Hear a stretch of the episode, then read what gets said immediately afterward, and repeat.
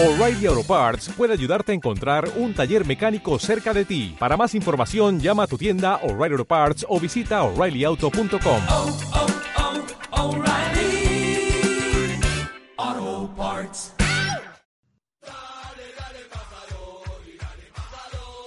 Aquí comienza el programa del hincha albiazul.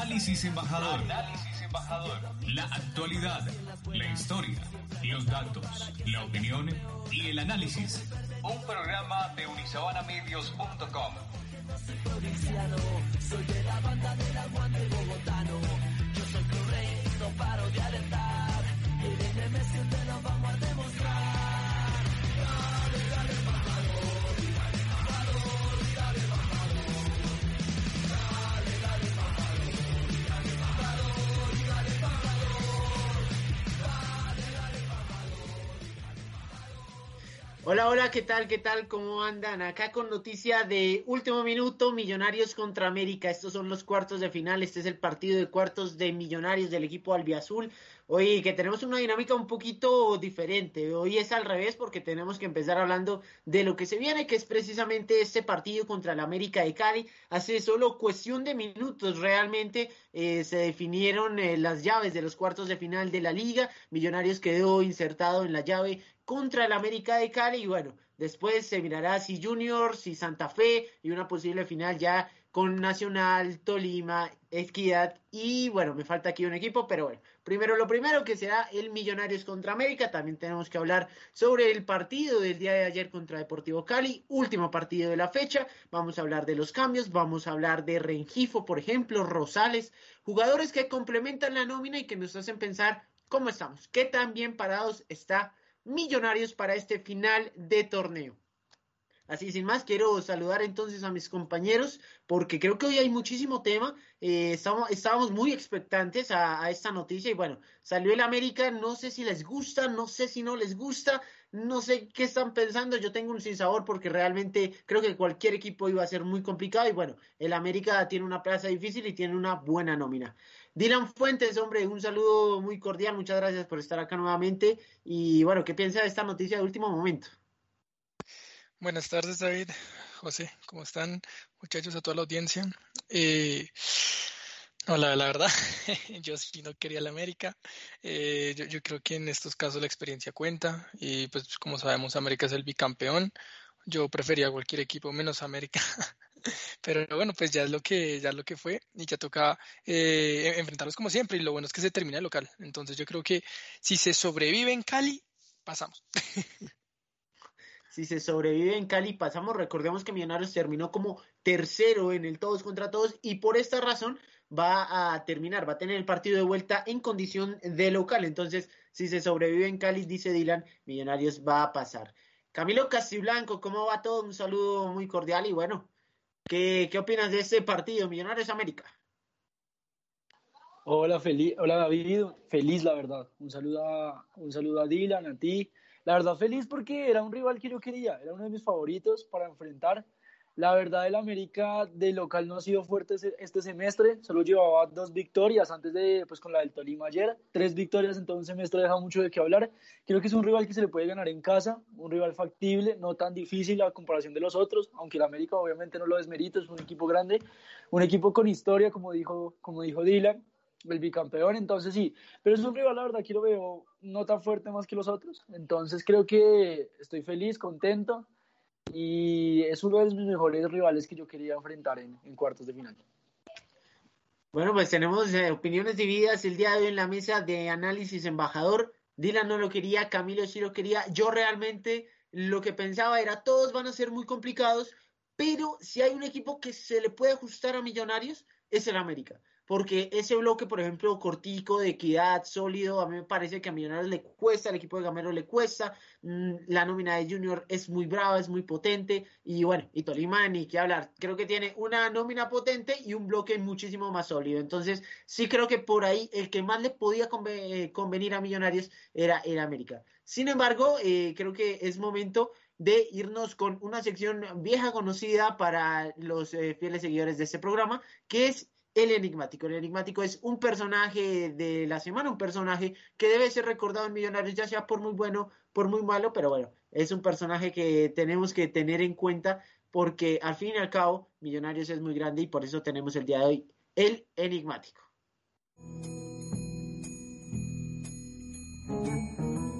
Enigmático, el personaje de la semana.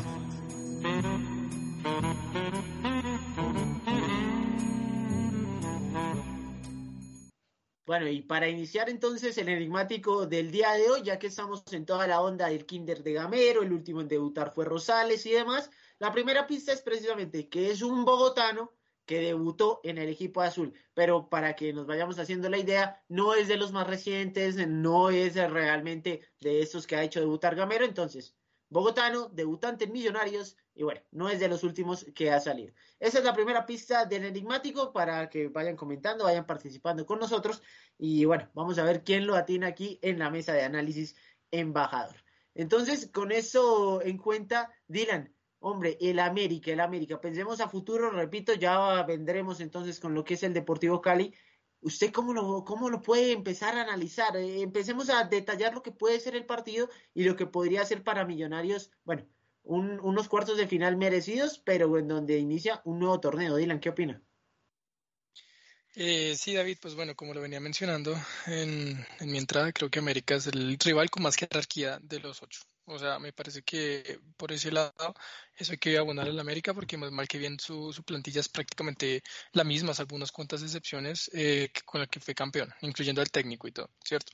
Y creo que aunque, aunque, aunque América ha tenido, eh, digamos, malas presentaciones de local, me parece que últimamente pues ha venido revirtiendo esa situación. Es más, le ganó como muy cómodo al Tolima, eh, pues obviamente no puede ver bien ese partido porque está viendo el de Millonarios a esa hora, pero por lo que viene el resumen y los comentarios, me parece que fue una victoria más bien, entre comillas, sencilla contra Tolima, que pues nunca es un rival fácil, entonces, no sé si me preocupa un poquito que pues viene en alza, América viene en alza y... Y pues ya tiene a sus figuras, ¿no? Pues Dubán Vergara acaba de hacer gol, Jesus, eh, creo que Adrián Ramos también está por recuperarse, entonces la, la verdad, eh, por ese lado lo veo complicado porque su ataque es temible. Sin embargo, lo que ustedes decían es verdad, el bloque de ellos no es tan firme atrás, ellos son un equipo que no se mete atrás, entonces da espacios, por ahí con las bandas podemos aprovechar, entonces va a ser un partido mano a mano, mano a mano, eso es lo que puedo concluir de eso. Sí, complementando un poquito, yo estoy de acuerdo contigo, David, con lo que tú decías. Creo que todos los rivales iban a ser complicados, no había rival fácil. Entonces creo que la América yo también estoy de acuerdo que se se facilita un poquito Millonarios por el planteamiento. Creo que Millonarios puede controlar a América allá en Cali, puede controlarlo acá en Bogotá y podemos ser superiores al América. Creo eso. También estaba contando con eso de Dylan, que vienen jugadores nuevos para, para el América, como Adrián Ramos, figuras de, del América, pero igual creo que no tienen partidos encima, la verdad. No creo que hagan un, un gran cambio en el América, un ataque que, que revuelque ahí como está jugando el América, no lo creo. Entonces sí, yo veo a un Millonarios consistente y terminó la, la, la, la liga para entrar a los ocho bien. Entonces sí, pues para mí el partido contra Cali, Cali tenía mucho debutante, Cali no lo vi con ganas de ganar, vi más ganas de ganar a Millonarios, para mí no es no toca tomar de referencia ese partido, para mí los anteriores creo que es más importante, pero bueno, se ganó la victoria, entramos dentro de los cuatro y ya hay que pensar en América, ojalá Gamero lo maneje de la mejor forma. Bueno, y quiero saludar entonces en este momento a todas las personas que nos están viendo a través del Facebook Live de Unisabana Medios, aquí que vayan comentando con nosotros, vayan opinando qué piensan de ese partido contra el América de Cali. Los vamos a estar leyendo, eh, opinen con nosotros porque al fin y al cabo estamos ya en la fase final del torneo y bueno, precisamente de eso es lo que tenemos que hablar, sobre lo que se viene a futuro y cómo está parado Millonarios. Entonces es momento de analizar al rival. Por eso tenemos la sección así para el rival. Pequeños datos, corticos y al pie sobre el América de Cali.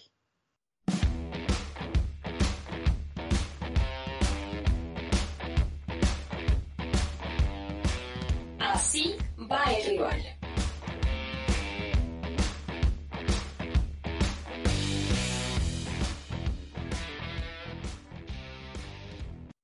Bueno, y pues así va el rival. En los cuartos de final será el América de Cali. Se iniciará el próximo fin de semana en condición de visitante y después se cerrará en el Estadio Nemesio Camacho del Campín. Por lo menos hasta ahora, porque recordemos que por temas de iluminación y demás no se va a poder jugar por la noche. Por ahora no hay una declaración oficial de I Mayor ni tampoco de los clubes de la capital. Entonces, por ahora se jugará la vuelta en el Campín. Ya veremos si hay que cambiarlo a techo y demás, pero por ahora en el Campín. Con eso en cuenta, América fue el octavo de los clasificados, el último, con un respiro pasó, tuvo 29 puntos y tuvo una diferencia de gol de más 7, es decir, 19 goles a favor y 12 goles en contra como bien ya lo mencionaban mis compañeros, no es precisamente que tenga un bloque sólido, pero sí tiene jerarquía. No hay que pasar por alto que es el bicampeón con jugadores como Duan Vergara, con Adrián Ramos, con nuevos talentos que van saliendo como Santiago Moreno, como Luis Sánchez y demás. Entonces,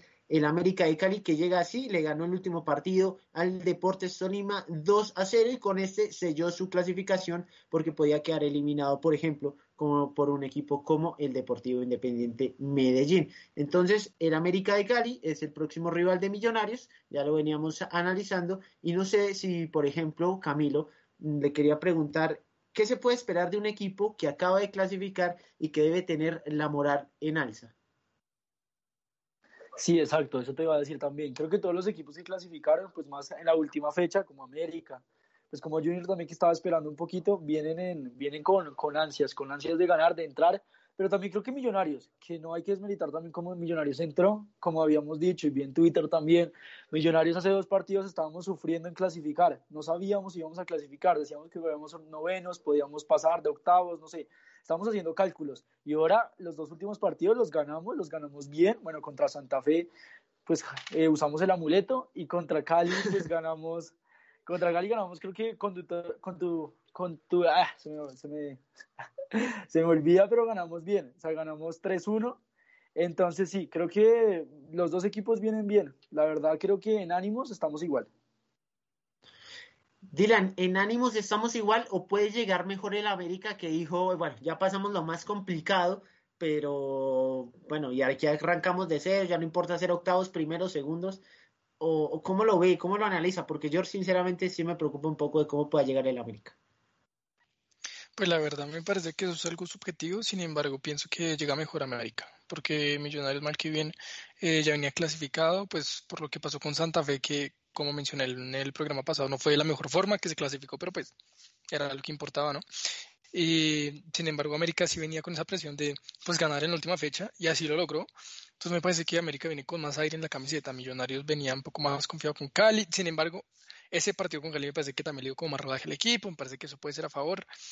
Pero si de ánimo se trata, pues me parece que potenciaron a Duan, Jesús se vio más libre. O sea, me parece que, que América a mí me da miedo por ese lado, si les soy honesto. Claro, claro, y lo entiendo. Mm, por acá, Dylan nos mencionaba anteriormente que si se sobrevivía en Cali, Millonarios pasado. Bueno, pues realmente América no es un buen local. Si hacemos la tabla de puntos de, de, la Liga Colombiana solo con los partidos de local, América quedaría en el puesto número 12, solamente sacó 13 puntos en condición de local, 13 de los 27 que podía hacer. Es decir, le digo, bueno, aquí haciendo cálculos rápidos, menos de la mitad, más o menos. Y sin embargo, de, en condición de visitante, América sería el segundo mejor, 16 puntos solo detrás del Deportivo Cali. Entonces, a mí me parece que, que, es complicado, que es complicado teniendo en cuenta que en América es mejor visitante y bueno, y que Millonarios eh, se dejó perder unos tres puntos increíbles. Y por eso quería que habláramos un poquito, recordáramos un poquito ese partido anterior. ¿En dónde mejor, ¿cuáles fueron las claves para que América ganara? ¿Cuáles fueron los defectos de Millonarios? Y, por dónde deberíamos empezar a corregir. No sé qué opinen, no sé qué piensen. Camilo, ¿por dónde empezamos a corregir lo que ya le pasó a Millonarios, que fue jugar bien, pero perder? Creo que Millonarios debe empezar corrigiendo el medio campo, lo que hemos hablado hace ya mucho tiempo, Cliver Moreno, jugador que todavía no me convence, creo que podemos buscar alternativas diferentes, como Macalister por la mitad, me encantó ver este partido a Pereira. Creo que Pereira también puede volver a esa posición, volver a afianzarse con, con Vega. Entonces sí, creo que empecemos a, a, arreglar el medio campo. Creo que la defensa era algo que nos tenía preocupados hace unas fechas, pero ahora que la veo más consolidada, con Ginás, con Vargas de vuelta, creo que, creo que podemos encontrar más seguridad ahí. También con Rosales, me gustó el, el, el trabajo del muchacho, creo que entró, fue relevante en algunas jugadas. Bertel creo que ya también se consolidó en, con ese puesto, lo hemos hablado, que Bertel podía ser una opción. Probó Gamero y encontró un buen lateral izquierdo que tiene buen ataque, también tiene buena defensa, creo que mejor ataque que defensa, pero, pero me gusta, Bertel me gusta, entonces creo que sí, creo que el mediocampo falta por arreglar. Y pues Uribe, ¿no? Volvió al gol, Uribe volvió al gol, volvió a ser contundente, entonces me alegra eso, esperamos que en cuartos de final siga enchufado. Y pues creo que Chicho, Chicho ha sido fundamental, otro pase gol y siempre está ahí, haciendo pases, estando ahí en la delantera, siendo figura del equipo. Dylan, ¿qué opina? Eh, bueno, en cuanto a su pregunta, yo creo que me acuerdo mucho que en ese partido se sufrió mucho por arriba. De hecho, el, con el gol de Marlon Torres y eso, o sea, y, y después en una seguidilla de partidos después del América, vi que a Millonarios le estaba costando mucho el juego aéreo. Entonces me parece que considerando pues este central y, y, otros jugadores como Adrián Ramos, sí, como jugadores de talla que tiene América, me parece que hay que corregir mucho la pelota quieta. Eso por un lado y por el otro, el, el medio campo, ese filtro. O sea, um, se tiene que neutralizar a América antes de que el balón le llegue a las fieras que tiene arriba. Me parece que eso va a ser clave. Y, sí, y, y por último, sabemos que va a ser mano a mano, entonces seguramente en Cali eh, van a venirse encima, entonces yo creo que las bandas van a ser fundamentales. Necesitamos que Emerson o Guerra o por el otro lado McAllister o qué sé yo, Rengifo bueno, al que metan por ahí, eh, Daniel Ruiz estén finos. Me parece que por ahí va a ser la clave. Y quería adicionar una última cosita y es lo del lateral izquierdo. Me parece que pues ustedes saben que una constante crítica mía de Millonarios ha sido las bandas, ¿no? Desde que se fue Román, para mí ese equipo se cayó por las bandas. Parece que la lateral izquierda, o sea, la banda izquierda es la que más me preocupa. A mí Bertel sí no me gusta, ni en ataque ni en defensa. Y, y que entonces me parece que por esa banda tiene que reforzar Gamero. Pero si se logran esas transiciones y firme atrás, eso se, yo creo que podemos ganarle a América. Bueno, pues ahí está entonces la, la opinión de mis compañeros. Yo quisiera, si hiciéramos una lista de virtudes y defectos del América, estaría completamente de acuerdo con Dylan la virtud está en todo el ataque, en ese potencial uh, ofensivo, tanto individualmente como colectivamente, porque no hay que negar que es un equipo con proceso. Y el defecto de la América puede ser también un poco que atrás sí son hombres de, menos experiencia, un poco que, bueno, yo creo que contra Millonarios el partido anterior eh, la América estaba pues, jugando con demasiada presión y, y, no se encontró y bueno, ya lo que pasó pasó, pero eh, no fue un buen partido de la América y saldrán con toda. Entonces, yo creo que si hiciéramos esa lista de virtudes, de defectos, mmm, Millonarios puede contrarrestar, puede contrarrestar precisamente lo que, lo que tiene el América, lo que puede hacer el América. Y aquí es donde yo les pregunto, y aquí, pues bueno, no sé qué tan, qué tan polémicos podamos ser, pero Millonarios contra el América, mmm, Millonarios sí es más que el América. Es decir, en la tabla fue tercero contra octavo, pero en el mano a mano, Millonarios sí es más que el América, sí podríamos decir que es el favorito de la serie, o por el contrario, es la serie más compleja. Millonarios sí es favorito, o cómo estamos parados. Arranquemos al revés, Dylan, ¿qué opina? Y, y después Camilo. No, para mí no somos favoritos. Así como América tampoco lo es. Me parece que está muy reñida la serie. O sea, me parece que hay otras llaves que sí están más ladeadas hacia algún equipo.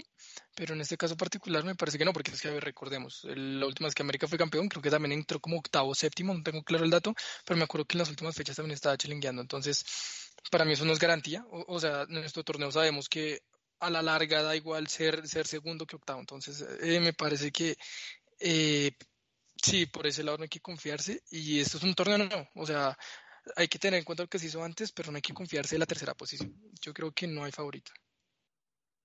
Camilo. Para mí, para mí sí, yo creo que tenemos el deber. No tanto, no sé si sea el favorito, pero creo que Millonarios con lo que ha hecho esta temporada tiene más el deber que el América. Creo que Millonarios debe tener un poquito más de presión en esa parte por los fichajes, por todo. O sea, si Millonarios llega a, a, perder contra el América, siento que sería un fracaso total. Si Millonarios no pasa a, cuarta, a semifinal, para mí es un fracaso total lo que hace Millonarios, teniendo en cuenta que con Gamero el anterior, el anterior semestre no pasamos ni, ni, de, octavos. Entonces sí, creo que Millonarios tiene el deber más que la responsabilidad de, clasificar y ganarle al América. Bueno, me parece complejo ahí lo que dice Camilo, porque eso de la obligación, el deber, yo, entiendo que por cuanto historia es lo que es Millonarios, debería ganar, debería estar entre los cuatro primeros, pero hombre, el otro equipo también juega. Yo no, yo no comparto esa visión, la verdad, yo no comparto esa visión. Yo eh, estoy más con Dylan, de hecho, eh, no creo que Millonarios sea favorito, pero tampoco creo que el América lo sea, entonces ahí, ahí comparto con Dylan. Pero, hombre, obligación a ganar, se puede hablar de obligación a ganar y se puede hablar de fracaso siendo el tercer mejor equipo del todos contra todos, Dylan. No, pero para nada. no podría estar en más desacuerdo. O sea, como que fracaso. Estamos hablando del bicampeón. Sí, o sea, un, estamos, no, no, es Patriotas, no es Chico, no es Pereira. Estamos hablando de un equipo que viene a levantar el trofeo dos veces consecutivas, ¿sí? Que está en Libertadores, que tiene a un jugador como Dubán Vergara. O sea, si vamos jugador por jugador, yo me atrevo a decir que América tiene mucho más que Millonarios. O sea, eh, partamos de ahí. Me parece que uno versus uno, me parece que sí es más América.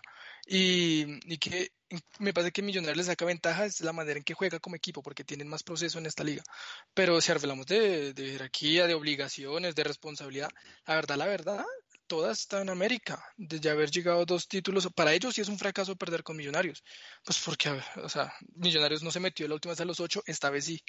O sea, si nos ponemos de los otros, de los otros zapatos, me parece que la obligación es más de América. Cami, ah, yo sigo en desacuerdo. Exacto. Sí, no. Adelante, adelante. La verdad, yo sigo en desacuerdo. Para mí, Millonarios tiene la responsabilidad. Gamero es un trabajo que ya. Antes decíamos que Gamero había entrado. Bueno, habíamos empezado, estábamos buscando jóvenes, estábamos buscando consolidar un equipo. Creo que el equipo ya está consolidado. Creo que ya tenemos claro que Vega, claro Uribe, claro Achicho. En la defensa tenemos claro que ya va Ginás, Vargas. Creo que ya tenemos las, las, las posiciones claras y creo que Millonarios debe encontrar eso. Millonarios creo que en este momento la verdad sí tiene la responsabilidad, lo sigo teniendo en cuenta.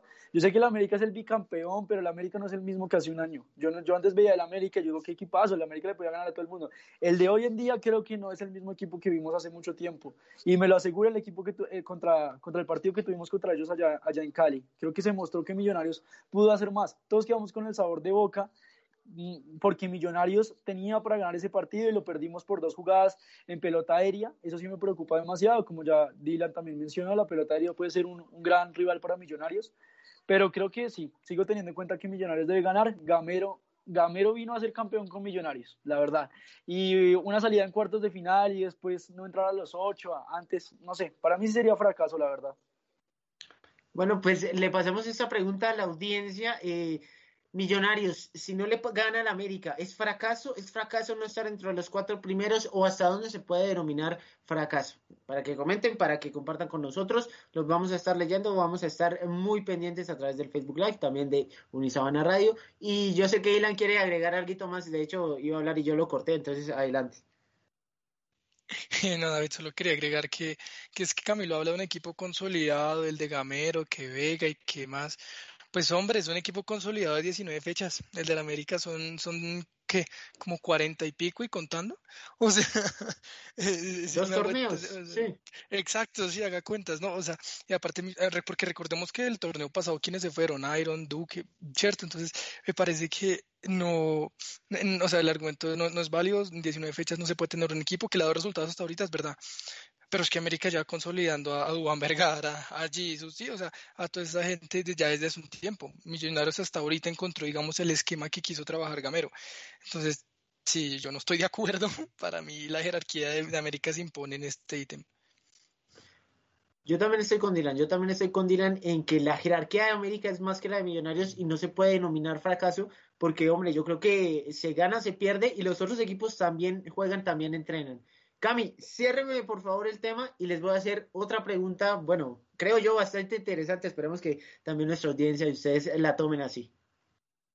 No, yo solo les tenía una pregunta. O sea, si Millonarios pierde contra la América, para usted no es fracaso. Para usted es un. O sea, perdimos y ya, estuvo bien. Para mí no porque yo creo que el fracaso es una palabra demasiado grande. Y esa es mi opinión, yo creo que el fracaso es demasiado grande.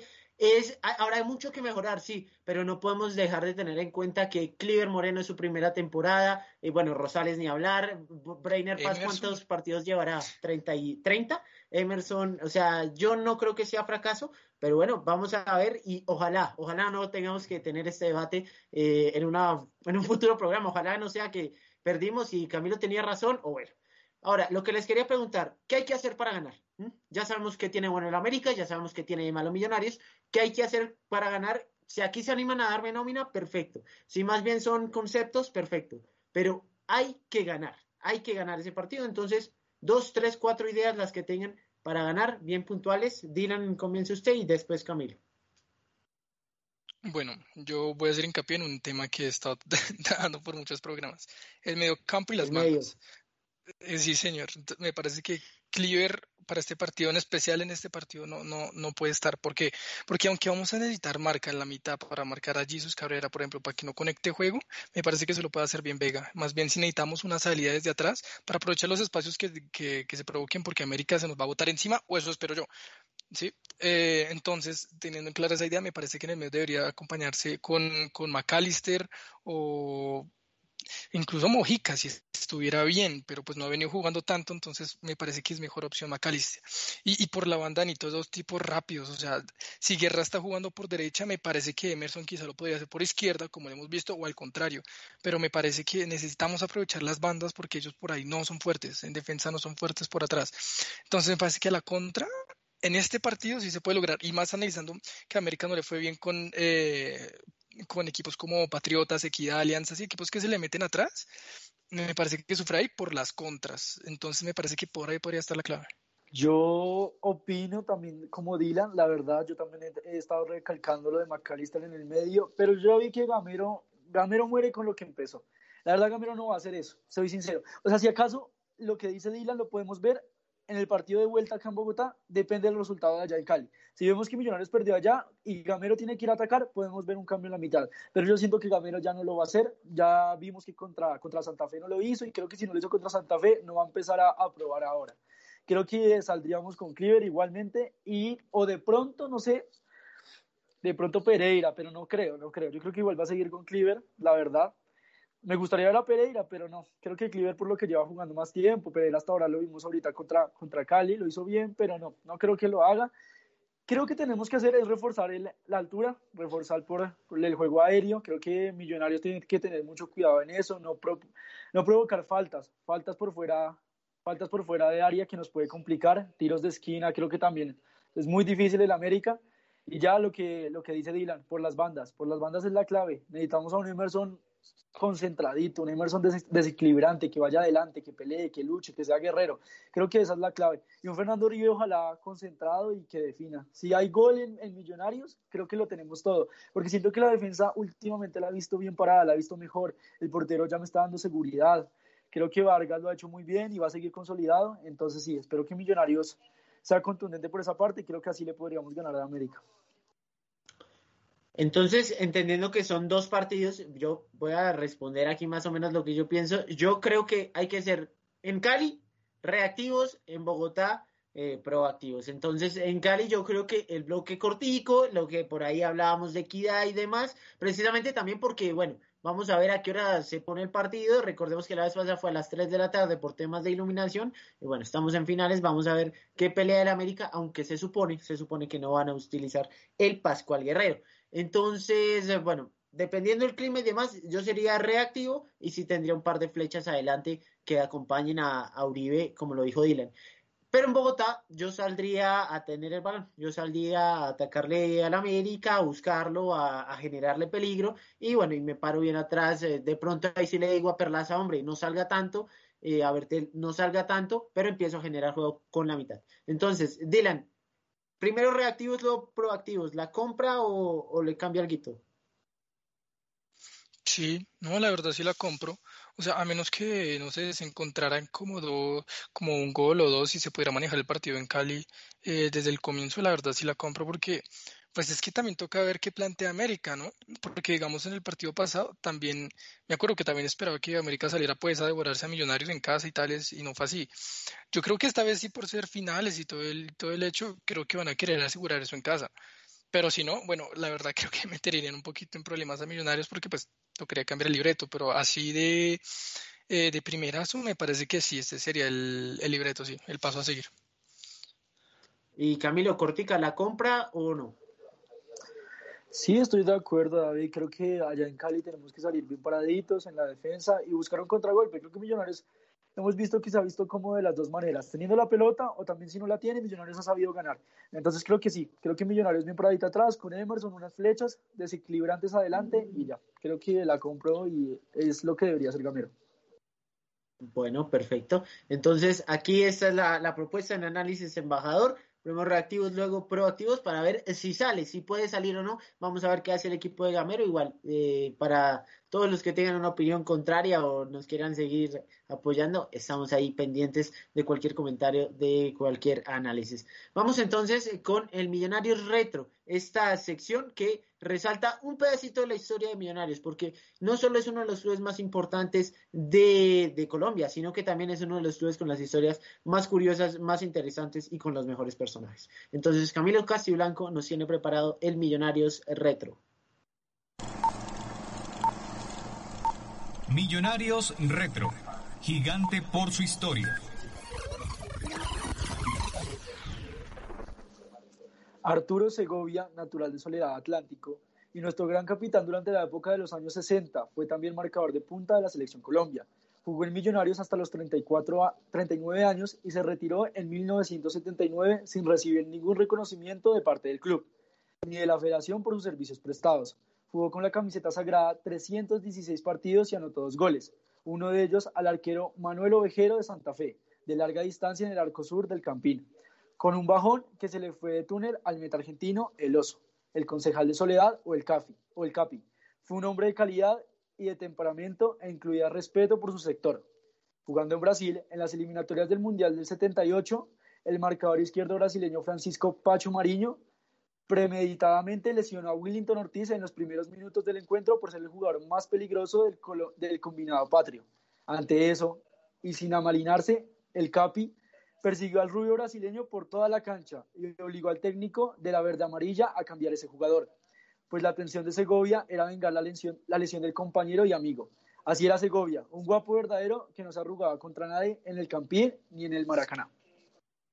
Muchísimas gracias a Camilo entonces, Arturo Segovia, bueno, capitán en los 60, como ya nos decía él, otra época, otro millonario, otra clase de, capitán. Eh, bueno, el debate de los capitanes lo hemos tenido varias veces. Yo pienso que no es necesario tener que gritar, que salir allá a, a, sacar maderazos a quien sea, pero bueno, otro tipo de capitán, aquí en Análisis Embajador, un pedacito de nuestra historia. Muchísimas gracias a Camilo. Eh, ya veníamos hablando de qué hacer para ganar. Hay que corregir cosas. Cleaver sí, Cleaver no, Pereira tal vez. Bueno, Aquí están las opiniones un poco divididas, pero Gamero también ha dicho, hay que seguir corrigiendo, hay que seguir mejorando. Si se quiere ser campeón, hay que mejorar incluso el día antes de la final. Entonces, quisiera que escucháramos al técnico de Millonarios, Alberto Gamero, hablando sobre corregir cosas. Corregir cosas es el día a día, cuando se gana, cuando se pierde, cuando se empata, eso sabemos nosotros. Pero me parece que lo más importante que ha hecho el equipo en este torneo es que el equipo siempre quiere, siempre quiere seguir mejorando, siempre quieren aprender y a medida que pasan los partidos me parece que un equipo mucho mejor eh, eh, sincronizado o compenetrado. Me ha gustado también que los jugadores que han entrado, las variantes que hemos hecho, por X o Y motivo, han, han, han respondido a las expectativas. El caso hoy de Ricardo Rosales, el caso hoy de Guerra, son jugadores jóvenes de fútbol base y que respondieron a las expectativas que nosotros queríamos. Entonces, de, de, acuerdo a eso, esto es lo que me, me, tiene de pronto mucho más, más contento, más satisfecho porque, porque el que entra sabe que, que está jugando en millonario y sabe que tiene que, que, dar su mejor desempeño. Entonces ahí estaba el técnico de Millonarios, Alberto Gamero, el que entra sabe que está jugando en Millonarios y bueno, tiene que dar lo mejor de sí mismo. Mm, aquí les quiero preguntar muchachos y bueno, antes de preguntar voy a dar mi opinión aquí un poco atrevidamente y es hasta dónde puede llegar Millonarios teniendo en cuenta la nómina, teniendo en cuenta también el fixture, que ya hablaremos un poquito más de qué puede pasar si Millonarios clasifica, pero bueno, aquí les quiero decir, yo, yo, yo, David Suárez, creo que este Millonarios puede llegar a ser campeón. Sin embargo, no creo que sea exigencia, no creo que sea justo la exigencia, pero creo que en un fútbol tan irregular como el nuestro, cualquiera puede ser campeón y ahí a Millonarios no me lo sacan. Dylan, ¿hasta dónde puede estar este Millonarios teniendo en cuenta todo? Nómina, calendario, rivales, todo. Bueno, primero quiero dejar claro que, que, soy hincha de Millonarios, quiero que sea campeón y quiero que esté en la final, pero yo la verdad creo que no pasa de semis. O sea, como le tocó el fixture, eh, si pasó con América y, bien, digamos que me como por bien servido porque el siguiente es el, que gana entre Junior y Santa Fe. Y la verdad, le va a hacer eh, como fuerza a Santa Fe porque creo que Junior va a pasarlo por encima. O sea, me parece que Junior está jugando mucho mejor que Santa Fe. Y bueno, y todos sabemos el historial de Millonarios con Junior últimamente, entonces me parece que la verdad la tiene dura. Y eso sí, si llega a, pasarle a América y un eventual Junior, no, no, ahí sí ya tiene que ser campeón. sí, o sea, me parece que son pruebas de fuego. Pero sí, yo de- desde la razón creo que a semis, ojalá me sorprendan. Hágale, Cami. Es que yo creo que desde la razón Millonarios no estuviera dentro de los ocho. Como decía Dylan, Millos, Millos supuestamente tenía pinta de noveno y hoy estamos terceros. La verdad aquí ya son, hay que contar con un poquito de suerte, creo. Millonarios acá ya son ocho equipos y hay que matarse contra los ocho. Acá yo siento que la jerarquía queda atrás, la verdad. Pues o sea, los rivales son difíciles, pero siento que Millonarios para mí también puede ser campeón fácilmente, David. O sea, dicen que Nacional es el favorito, pero Nacional tiene 33 puntos, tiene 34, qué pena, uno menos que Millonarios, uno más que Millonarios. Entonces creo que Millonarios, si no le hubiera ganado ese partido injusto también que perdimos contra Nacional, o sea, estuviéramos ahí luchando también el primer puesto y dirían que somos los favoritos. Entonces, la verdad, creo que no. O sea, para mí, Millonarios puede ser campeón. Para mí, como les dije, debe ganarle al América. Le voy a hacer fuerza también que pase Santa Fe. Junior, pues sabemos que Junior no ganamos desde el 2015 allá en Barranquilla.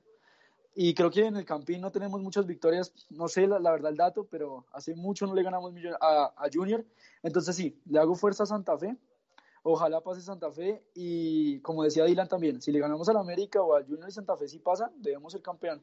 La final parece que puede ser contra Nacional, pero pues como les decimos, esto es un 8 contra, o sea, 8 contra 8.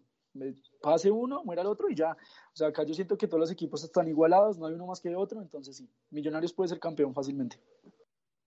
Bueno, para aclarar un poco el fixture, que recordamos salió prácticamente un minuto antes de, irnos al aire, Millonarios juega contra América estos cuartos y como bien ya lo decía Dylan, jugará, eh, el que pase en esta llave, jugará contra Independiente Santa Fe o Junior, el que pase entonces de, de esa, bueno, de esta llave.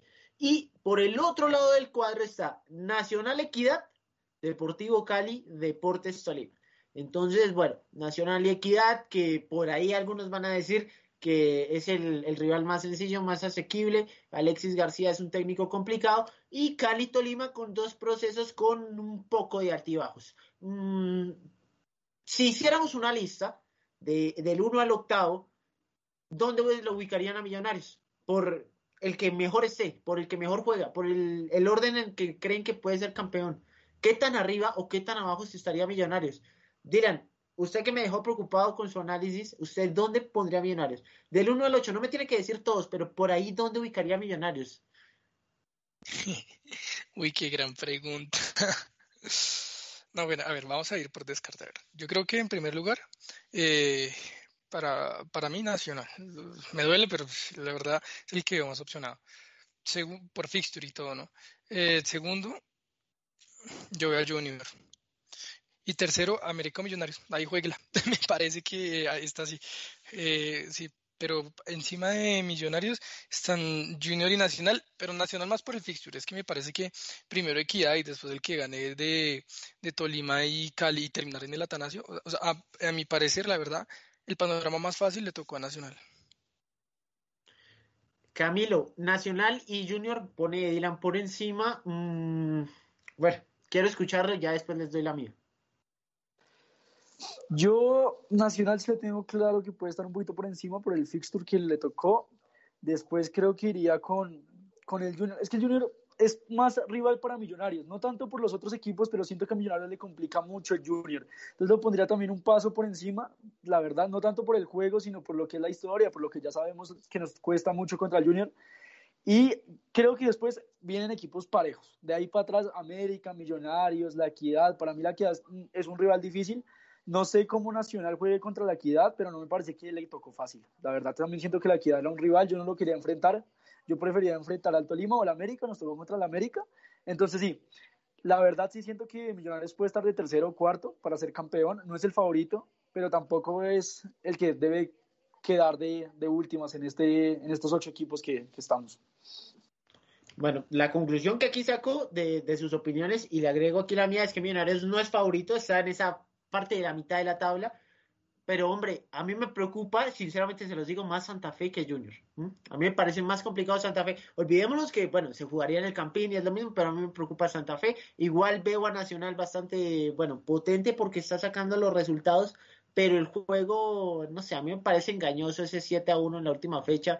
El juego no creo tanto. Y sí creo que Millonarios eh, eh, en esa recta numérica o en esa tabla estaría así, tercero, cuarto, pero me parece que por encima estaría Santa Fe, Nacional por resultados y ya. Yo al Junior no lo veo tan, tan fuerte, sobre todo pues el proceso de Amaranto, yo sé que me van a decir el Metropolitano y demás, pero al Junior no lo veo tan fuerte, pero lo que me tranquiliza es que entonces Millonarios, bueno, no está tan mal parado, no está tan grave, no es el favorito, pero tampoco es la cenicienta del grupo de los ocho. Entonces, bueno, entendiendo eso y que Millonarios puede ser, eh, bueno, tendría que pasar un fixture complicado, pero podría ser finalista. Mm, hombre, esta nómina los deja tranquilos. Cambios como Rosales, cambios como, bueno, Cleaver, Pereira, eh, Guarín es complicado que vuelva, pero también está ahí Juan Camilo García. ¿Los deja tranquilos o nos va a hacer falta el centavito para el peso? Camilo, arranque usted que, que bueno, que la vez pasada terminó la pregunta. Sí, yo creo que me deja tranquilo, pues por más por Pereira que vuelve, siento que Pereira era un jugador clave en el, en el esquema de Millonarios. Rosales me gustó, la verdad, hizo el centro, el gol de Uribe, que cabeció el Chicho, el portero, y lo hizo Uribe, la verdad. Rosales me dejó tranquilo, me pareció un lateral bueno, constante, la verdad. Al final tuvo un problemas físicos, pero lo vi bien, lo vi bien a Rosales. Y creo que sí, tenemos cambios para, para asegurar, la verdad. El chico Daniel Ruiz, la verdad, no creo que será titular, contra, contra el América, creo que va a haber suplente, porque vamos a poner ahí a Emerson y a McAllister, y por el medio pues ya, ya hablamos lo que, lo que iba a suceder. Entonces sí, creo que el plantel de Millonarios ahora, yo te diría que hace dos fechas no, pero el día de hoy sí me deja tranquilo. El día de hoy sí creo que veo jugadores más constantes, por los jugadores que vuelven también, veo un Millonarios mejor y un Millonarios más, más constituido para ganarle al América. Dylan, ¿la nómina lo deja tranquilo o le preocupa que nos falte ese pasito, ese pasito de jerarquía? Eh, la verdad. A ver, yo tengo que ser consciente con mis, tengo que ser consciente con mi discurso. Y me parece que los jóvenes ganan partidos, pero los viejos ganan títulos. Me parece que en esta instancia la experiencia vale más que todo. La jerarquía para mí es muy importante. Eh, cuando las papas queman más que todo. Entonces, eh, pues sí, a mí la verdad sí me gustaría que hubieran dos, tres tipos más de experiencia. Creo que arriba los tenemos, eso sí me deja, satisfecho, que en Arango y Uribe se puede confiar en ese aspecto. En la mitad sí me preocupa, porque Vega, pues lo ha hecho muy bien y sabemos el fútbol que tiene Vega, pero para mí no deja de ser un joven, ¿sí? O sea, no es como cuando estaba Duque, que sí me daba más, más confianza, o si McAllister se para la mitad, ¿sí me entienden? O sea, me parece que falta ese, como ese peso que dan los partidos y no tanto el talento, ¿sí? Pero, pero no, le tengo fe a esta nómina. Camilo. Yo siento que Dylan no está en lo correcto. O sea, sí, Millonarios, no, no creo que necesitemos, la verdad, tanta experiencia. Creo que lo que tenemos estamos bien. Con, o sea, a mí, yo estoy tranquilo con Chicho y con Uribe adelante, la verdad, y con Vargas en la, en la, en la defensa. Creo que con eso tenemos suficiente y Millonarios tiene para ganar, para ganar fácilmente. Creo que no nos falta nada más la verdad yo estoy tranquilo con la nómina y, lo que te lo recalco, creo que Millonarios con lo que viene lo va a hacer muy bien y los jóvenes van a seguir mostrando que el Kinder de Gamero es uno de los mejores equipos de Colombia. Bueno, ojalá sea como dice Camilo, uno de los mejores equipos de, Colombia, el Kinder de Gamero. Y hablando del Kinder de Gamero, hay que hablar de Rosales. Para eso tenemos el más allá de los 11, la sección de Dylan Fuentes, entonces que nos trae un par de áticos sobre el nuevo jugador de Millonarios, lateral derecho con la número 3 a la espalda. Y bueno, Vamos a ver si, si Rosales logra quedarse con ese puesto, si, bueno, si vuelve Román, ¿qué va a pasar? Rosales es un temita interesante porque, bueno, nació de una coyuntura, pero por fin logró debutar Ricardo Rosales, el último del Kinder de Gamero, aquí en Análisis Embajador en Más Allá de los Once.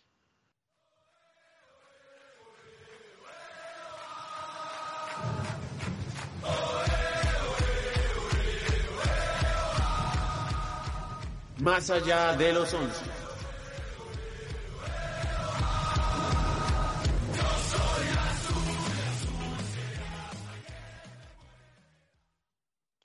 Bueno, entonces aquí va el más allá de los once. Eh, bueno, Rosales es un joven de 20 años. Juega como lateral derecho y hace parte de la institución de los Millonarios desde el 2015. Ricardo nació en, el Alto Bosque de Cartagena el 21 de enero del 2001. Mide 1.81 metros. Usa el dorsal número 3 y, como sabemos, apenas ayer debutó con su, su primer partido como profesional. No obstante, hay, hay un par de cosas que valen la pena resaltar del jugador. Lo primero es que Rosales hizo parte de la selección Bogotá por más de dos años y en 2019 fue campeón de la Supercopa Juvenil siendo titular indiscutible. Sin embargo, en esta época de su carrera se le, se le posicionaba y se le conocía más como extremo izquierdo que como lateral. Eh, luego, en segundo lugar, también es importante mencionar que Rosales jugó con el Millonario Sub-20, que disputó la Libertadores de esta categoría. En dicho torneo jugó los 90 minutos en el partido que perdió el embajador 1 a 0 contra River Plate Argentina. En este encuentro también hubo participaciones de otros jugadores conocidos como Rivaldo y Cliver Moreno. Eh, dicho todo esto, eh, solo queda mencionar que su incorporación a la nómina profesional también se da uh, por el espacio que dejó antes Román y la situación que, pues bueno, ya todos conocemos ocurrió con Boca. Eh, eso es como los pequeños datos que se puede dar sobre Ricardo Rosales y el gran próspero jugador que, que vimos que tiene el Millonarios en su lateral derecho. Muchísimas gracias a Dylan. Entonces, Ricardo Rosales, el nuevo jugador de Millonarios, no nuevo porque lo acaban de contratar, sino nuevo porque sigue siendo una joya de la cantera. Eh, Camilo, ¿usted quiere ese peluqueado o, o, qué? Sí, me gustó. Pues por debutar no, con Millonarios yo me lo hago, la verdad. Ah, no, yo también, por debutar con Millonarios yo también me haría ese peluqueado, eh, aunque bueno, ya nosotros estamos en otra, en otra fase. El mayor de los éxitos para Ricardo Rosales. Y aprovechando este tema, quiero, bueno, darles la segunda pista del enigmático. El enigmático es esta sección donde recordamos a una persona que pasó por el club, ya sea por bueno, ya sea por malo, que nos haga reír, que nos haga emocionarnos, que nos haga disfrutar. Y por eso tenemos aquí el enigmático. El enigmático, eh, que quiero recordarles que la primera pista que dimos es que bogotano que debutó en Millonarios y no es de esta última camada, no, no. De hecho es un exfutbolista y les doy como un, una pequeña semipistica. Esa fue la primera pista que dimos del enigmático y la segunda pista, teniendo en cuenta el, el, partido que se viene entre Millonarios y América, bueno, es que este jugador tuvo tres pasos, tanto por Millonarios como por el América de Cali. Tres pasos por Millonarios, tres pasos por el América, eh, estuvo ahí moviéndose bastante. Y bueno, esa es la segunda pista del enigmático. Ya vamos a ver en cuestión de minutos quién es eh, este personaje misterioso de la semana. Continuando entonces con Millonarios, ahora sí hablemos eh, o sigamos hablando de este partido contra Cali, de la nómina, de qué nos gusta, qué no nos gusta. ¿Mm? Ya les pregunté si estaban tranquilos para la fase final, ya les pregunté sobre los juveniles, ya les pregunté sobre para dónde estamos. Pero ahora me genera la siguiente duda y es que este Millonarios no le ganó a los más, eh, bueno, de los ocho prácticamente sacó que como tres puntos, como seis contando el de Cali, por ahí un empate, que se me escape, siete puntos, mmm, y Millonarios no está. Para empezar a cerrar el programa, porque nos queda más o menos diez minutos, mmm, este Millonarios que no le ganó a los grandes, ¿dónde debe cambiar? ¿Cuál es ese problema que hay que quitar? Si es mentalidad, si ya es que fue Gamero que se volvió loco, ese problema que hay que cambiar, que debería ser lo más importante, teniendo en cuenta que ya estamos en la fase final del problema. Ese problemita que mejorar y si tiene la respuesta, ¿cómo mejorarlo, Dylan? Bueno, para mí son dos respuestas. Eh, en primer lugar, me parece que es un tema de concentración. Lo que se hablaba ahorita de jerarquía va muy por ese lado. Me parece que los jugadores tienen que estar más metidos en los 94 minutos del juego. ¿sí? Entonces, me parece que eh, eso por un lado para que no nos pase lo que pasó con América, con Nacional, ¿sí? Porque por juego es evidente que no, pues que no nos superaron. Fue más un tema de experiencia, un tema de concentración, de estar en el juego lo que nos superaron. Y en segundo lugar, no los cambios. Uy, me asusta muchísimo que Gamero a minutos 60, 70, eh, vea que, no sé, eh, tipos de experiencias ya se noten, digamos, que son un poco cansados o, o, que no estén rindiendo del todo arriba y lo saque como Uribe, como, como Chicho Arango, que lo ha hecho antes, y, y entonces se tira la guerra con América faltando 15, con, con Jader, con Caballo, con Mojica, ¿sí? Eso sí me asusta, porque me parece, como yo les he dicho, la experiencia ante todo. Entonces, Sí, para mí esas son las dos claves, que Gamero esté acertado y que Millonario esté concentrado. Sus claves, Cami. Exacto, sí, creo que es tema de concentración. Creo que falta eso, no tanto experiencia, sino concentración. Creo que Millonarios debe tener un equipo concentradito, los 90 minutos, que no se confíen. Siento que también nos ha faltado un poco de respiro, de aire. Creo que Millonarios necesita, necesita que los jugadores estén más tranquilos y saber controlar el ritmo del partido. Creo que Millonarios a veces no, no controla el ritmo del partido, se acelera mucho o a veces se tranquiliza mucho y América, digamos, aprovechó eso. También, yo creo que la derrota contra América también fueron errores individuales. Creo que si estamos asegurados con los errores y no tenemos errores atrás, como vimos que tuvo Juanito en su tiempo, bueno, ya dejar eso atrás, creo que Millonarios va, va a ganar. Creo que estos partidos va a ser por errores, no tanto por méritos de los rivales. Igual el fútbol colombiano es mucho así, más por los errores del rival que aciertos de uno. Entonces yo diría que Millonarios debe tener menos aciertos que América para ganar. Ok, eh, quiero retomar varias ideas. Lo primero es acerca de lo del respiro. Hay que decir algo, Millonarios tiene la ventaja, entre comillas, de que no tiene torneo internacional. Ojo, porque América va a jugar entre semana contra Cerro Porteño. Si no estoy mal, es el martes, es decir, el día de mañana. Si no estoy mal, tengo que revisar ese calendario. Eh, si no, pues es el miércoles, tampoco hay, hay mayor duda. Eh, pero Millonarios no juega eso. Y solo Millonarios y el Cali no tienen torneo internacional. Entonces ahí va a tener ese pequeño respiro. Eso en cuanto a lo que decía Camilo. Y en el tema de concentración, a mí me parece que no es que los jugadores entren desconcentrados, sino que me parece que es un tema de nerviosismo, de juventud, de, sí, de, de ser pelados, como les decimos, de ser el kinder de Gamero. Entonces, a mí me parece que ahí a Gamero le falta un poquito más de manejo. Esos jugadores de experiencia que no estén jugando como Mojica, ahí es donde tienen que ingresar. No deben ingresar solamente para que, no sé, para que vaya y juegue cinco minutos. No, creo que tiene que tener más minutos en los momentos en donde, bueno, las papas queman, dicen por ahí. Eh, quisiera que escucháramos al profesor Alberto Gamero, porque él analiza el partido contra Cali, pero más importante aún, da un mensaje a la hinchada que me parece propicio para iniciar el cierre de este programa. Entonces, escuchemos al técnico de Millonarios, Alberto Gamero, analizar el partido contra el Cali y enviarle un mensaje a toda la hinchada embajadora felicidad, alegría después de haber eh, obtenido una clasificación de esta. Como dices tú, dos torneos consecutivos no pudimos estar.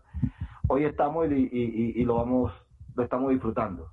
Me parece que en el trámite del partido un primer tiempo que si los dije a ellos no me gustó, no me gustó, no, no encontramos el balón, no encontramos el arco contrario y tuvimos muy poquitas opciones de gol en el primer tiempo. Y en el segundo me parece que de pronto dos modificaciones le dieron un poco más alegría al equipo. El equipo entendió también que necesitábamos y queríamos ganar aquí de local para estar entre los cuatro. Y al final fue un buen triunfo, un buen triunfo con un equipo de pronto mucho más eh, eh, equilibrado y, mentalizado a que, a que Millonarios tiene que ganar. Y decirle a la hinchada que, la verdad, muchas gracias, muchas gracias por este apoyo que nos están dando, muchas gracias por esta por este eh, acompañamiento que siempre tenemos a pesar de, este, de, esta pandemia y, decirle a ellos que vamos a hacer, eh, vamos a pelear hasta el último minuto la bota de sudor para darle la, la felicidad que ellos quieren. Vamos a pelear hasta el último minuto para darles la felicidad que ellos quieren. Mm, y yo le creo, y yo le creo a Alberto Gamero, realmente, yo sé que sus conferencias de prensa no gustan mucho, no suelen gustar mucho, yo soy más partidario de que sea así, es decir, a mí me gusta ese manejo, en la interna es donde, donde se corrige, eh, se corrige en privado y se felicita en público, a mí ese manejo me gusta, mm, pero me parece que para ser Gamero es un buen mensaje, yo le creo, yo le creo a su grupo de jugadores, y bueno, quedan seis partidos para ser campeón seis partidos para ser campeón, mentalicémonos en eso y bueno, ya vamos a ver qué termina pasando entonces con Millonarios. Camilo, hasta el último minuto se va a pelear para darle la alegría que usted tanto quiere. Un equipo así puede fracasar y déjeme ser insistente ahí. Creo que pues la frase es yo creo. De pronto puede fracasar, o sea, sí, yo creo que Millonarios puede perder, pero pues para mí sería un fracaso, en serio, o sea, yo siento que Millonarios este semestre tiene grandes cosas y perder y derrotar, ser derrotado por el, por el América en los cuartos, para mí sería un fracaso y sería muy triste. Para mí Millonarios llega a la final, no sé si sea campeón, pero es que yo veo un problema ahí porque siempre Millonarios que llega a la final es campeón. Entonces, no, no sé, esperar a ver. la verdad, pues me quedo con la frase de yo creo. Yo creo, mm, el equipo de Gamero, de tantos jóvenes que ya fue tercero en la liga, eh, puede ser un fracaso, puede terminar el 2021 uno como fracaso, o es que aquí somos muy laxos. Dylan, ¿qué opina? No, ya, ya no se fracasó. En mi opinión, pase lo que pase, ya no se fracasó. ¿Por qué? Porque Gamero ha puesto a debutar a un montón de jóvenes que hemos visto que había mucho talento abajo, porque Gamero encontró un funcionamiento, porque Millonarios ya se encontró a sí mismo, cosa que no pasaba hace rato, se metió a los ocho, que cosa que ni con cuando estaban viejas leyendas como Iron, como quienes no se logró, imagínense, y ahorita sí pudo hacerlo Gamero, entonces me parece que ya, ya no es un fracaso. O sea, de aquí en adelante ya no es un fracaso. Y partiendo de esa premisa, yo, yo también le creo al equipo, ¿por qué? Porque he visto un muy buen funcionamiento. Por ahí lo que le digo de, de quizá a veces la, la, la, juventud nos juega en contra, pero de resto yo creo que no está mal soñar en que se pueda llegar a una final, como dice Camilo, y, y que se mantenga la tendencia. Espero no nos esté echando la sal Camilo, pero sí.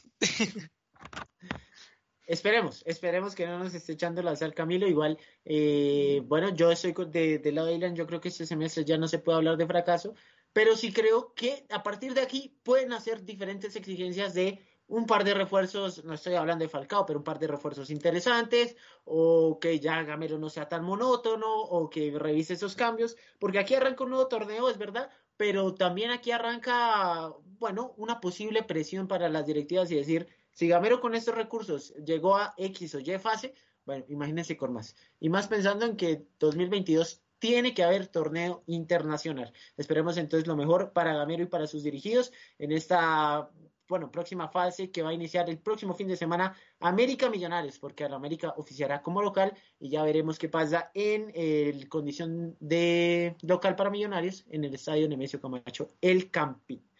Para cerrar ya el programa, muchachos, quiero darles la última pista del enigmático, este personaje misterioso de la semana, que, bueno, las dos anteriores es que Bogotano, debutante en Millonarios, exfutbolista, para que no me salgan con jugadores recientes, y también tuvo tres pasos tanto por Millonarios como por América, así palpitando ya lo que será el enfrentamiento de cuartos de final.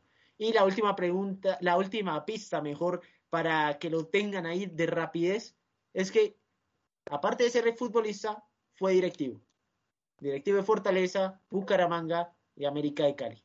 La tienen facilita, cortica y al pie. Eh, Dylan lo veo con, recontra hiper mega perdido. Camilo, ¿alguna, ¿algún nombre para lanzar? No, no puedo creerles, muchachos. ¿Mm?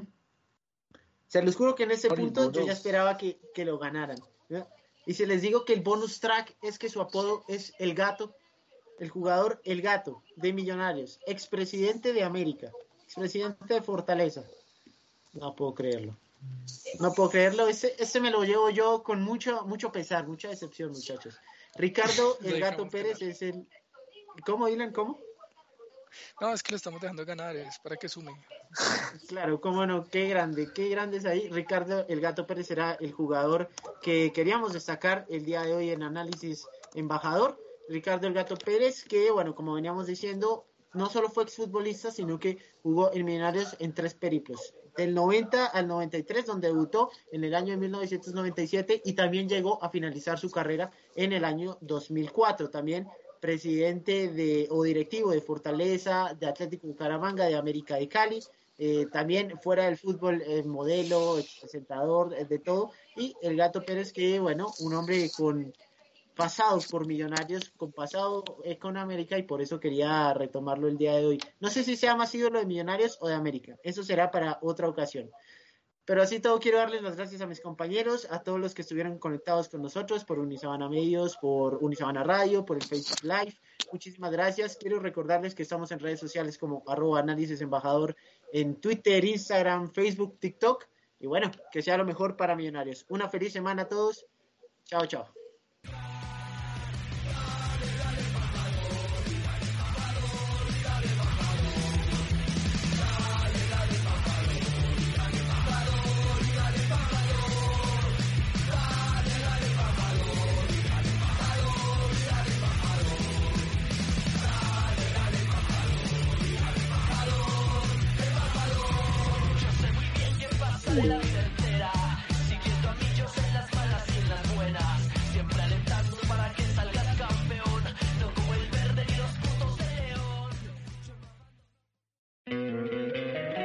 Encantaría tener 100 dólares extra en tu bolsillo?